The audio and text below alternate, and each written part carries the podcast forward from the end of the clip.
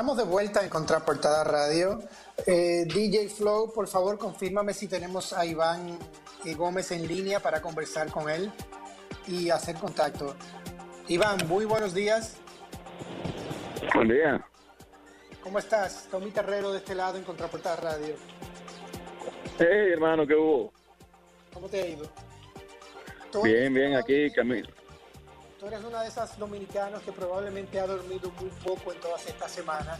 Eh, hemos sabido y hemos visto de todo lo que está haciendo para contribuir y la, iniciativa que están tomando para, ayudar a que se pare el contagio a nivel nacional de lo que tiene que ver con el, con, el COVID. Eh, conversábamos hace unos días y te hacía unas preguntas. Cuéntame exactamente qué, qué es lo que tú estás haciendo con los equipos a nivel nacional y por qué eso es importante.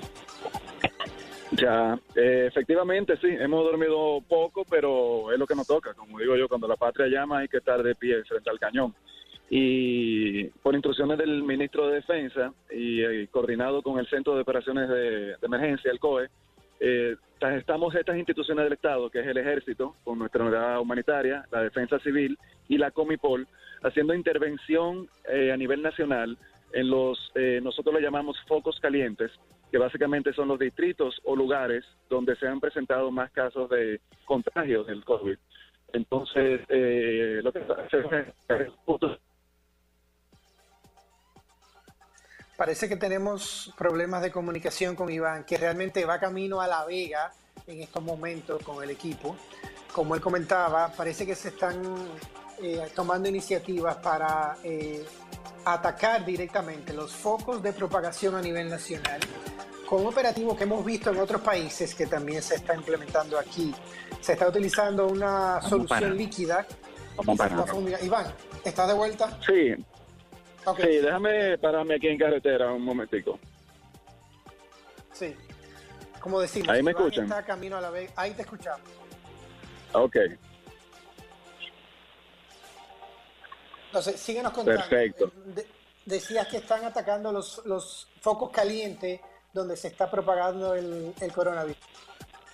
Bueno, sí, donde han habido mayores casos de, contagio. Entonces, básicamente lo que vamos a esos lugares de, alto flujo de personas y con tratamos de hacer una decontaminación. Estamos usando hipoclorito de sodio, que es uno de los elementos que, que recomienda la OMS a nivel internacional y lo mismo que se está haciendo en otros lugares del mundo.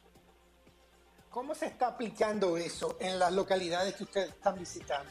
Eh, ¿Son mangueras, son eh, difusores? ¿Cuál es el protocolo que están implementando en esos lugares? Tenemos varios tipos de equipos, desde camiones de bomberos eh, con chorros de muy alta presión para lugares extremadamente grandes como parqueos de centros comerciales y, supermercados. Tenemos motobombas de dos tipos, de esparción y de fumigación, que este lo utilizamos para las aceras, las calles, los bancos, los manubrios, todo eso, y ya bombas manuales más pequeñas para lugares más específicos. ¿Y esa solución tiene algún tipo de efecto secundario para los seres humanos? si, ¿Qué pasa con esa solución tan pronto se queda en la calle, en la acera, en las paredes? ¿Qué pasa con eso? No, nada que ver, porque es básicamente cloro concentrado. De hecho, el agua que llega a través de, nuestras tuberías, que, lleva INAPA y la CAS, tiene cierta, cierta concentración de cloro. Lo que nosotros hacemos es que elevamos el nivel a un 0.60% y eso entonces eh, es suficiente para matar la bacteria del COVID, pero, no es, pero es inofensiva al ser humano. ¿Cuánto tiempo dura ese líquido actuando sobre las superficies que ustedes están aplicándolo? Bueno, eso va a depender de varios factores, del sol, de la temperatura, de si llueve o no, pero eh, lo importante es que inmediatamente cae, mata la bacteria. Dice la OMS que de 1 a 5 segundos tiene efecto. O sea que aunque se evapore después, la idea es que ya eh, descontaminó el área. Y ahora, Iván, a nivel operativo, ¿cuántas horas al día ustedes, o bueno, el equipo que tú estás supervisando está trabajando? ¿Cuántos días a la semana y cuántas horas al día?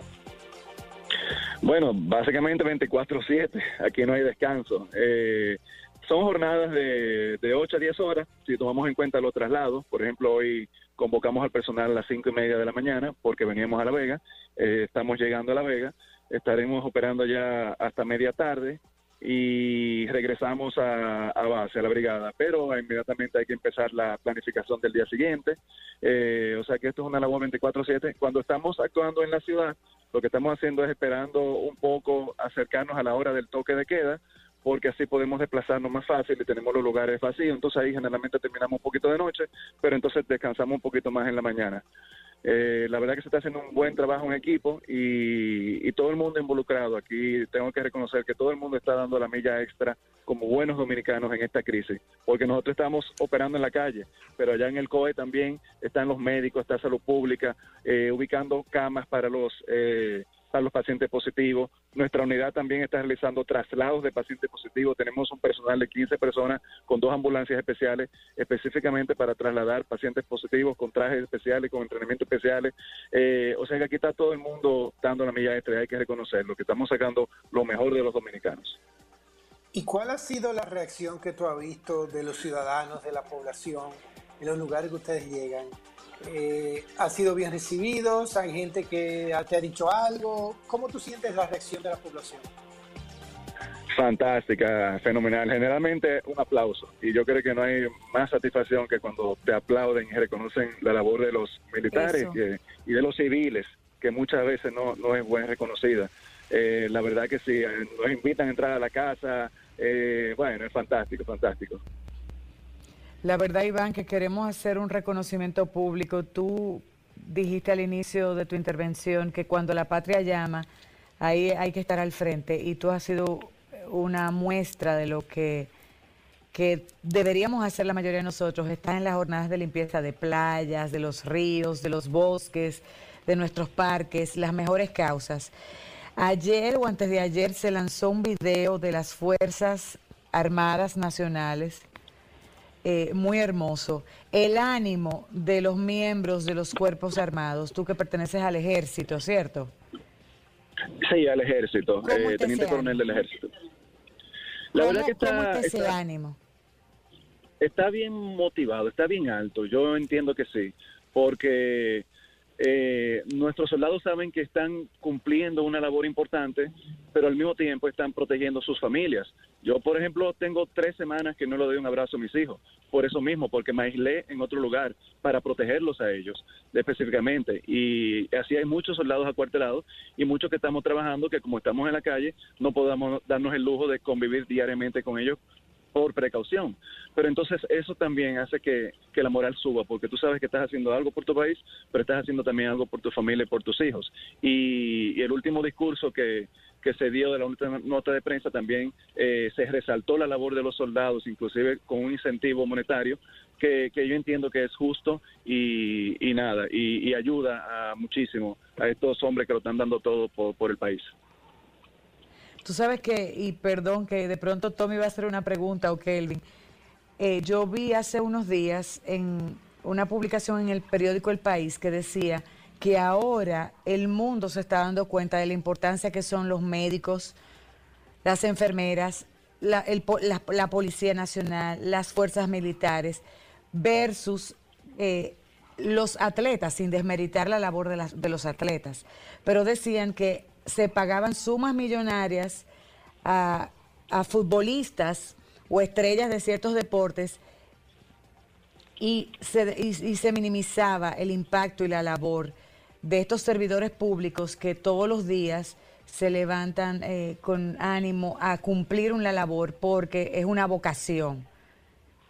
Entonces yo creo que, como tú dices, se ha, se ha mostrado una cara amable de estos servidores eh, vemos en la calle y en esos videos que la gente toma de manera orgánica como eh, los miembros de las fuerzas militares de la policía llaman la atención con cariño, con decencia, eh, con respeto a la población, motivándolas a que se queden en su casa, que se recojan y que tomen las precauciones.